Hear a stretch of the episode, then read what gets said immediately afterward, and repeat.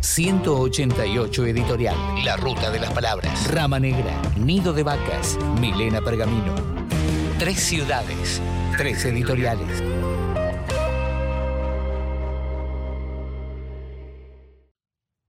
De los varones, un par parecen gays. Uno sonríe, dos están recostados en paralelo sobre reposeras, y el último es la figura más enigmática de la composición. Está totalmente vestido, primera y ostentosa de su ubicación. Tiene una camisa floreada en la que predomina el verde del fondo y bermudas azules. Parece escapar desde el ángulo superior izquierdo del cuadro. Se lo nota apurado. No está bronceado, por lo que es un recién llegado o alguien que no frecuenta la playa. Es lo que se diría un bicho raro, como si el pintor lo hubiera recortado de otra obra y pegado en collage sobre esta. No tiene nada que ver con nada ni nadie, sobra. Sin embargo, en su destacada orfandad sobresale con fenomenal contundencia, aún sobre las mujeres desnudas. No puedo dejar de observarlo. Es que creo ver el alma penosa del caminante solitario, y no puedo dejar de verme reflejado en ese hombre, que escapa de la playa, lo que equivale a decir escapa del placer.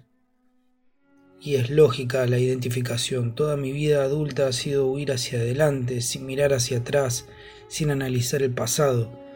Adelante, siempre adelante, como ignorando que en ese rumbo emprendido la única certeza que tenemos es la de la propia muerte.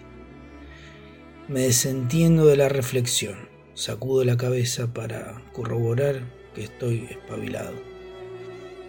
Me visto, dispuesto a comenzar un nuevo día. Me miro en el espejo, acomodo el cabello. Estoy conforme con lo que veo y pienso otra vez. Váyanse todos a cagar, mueran de envidia. Yo los desprecio más que ustedes a mí.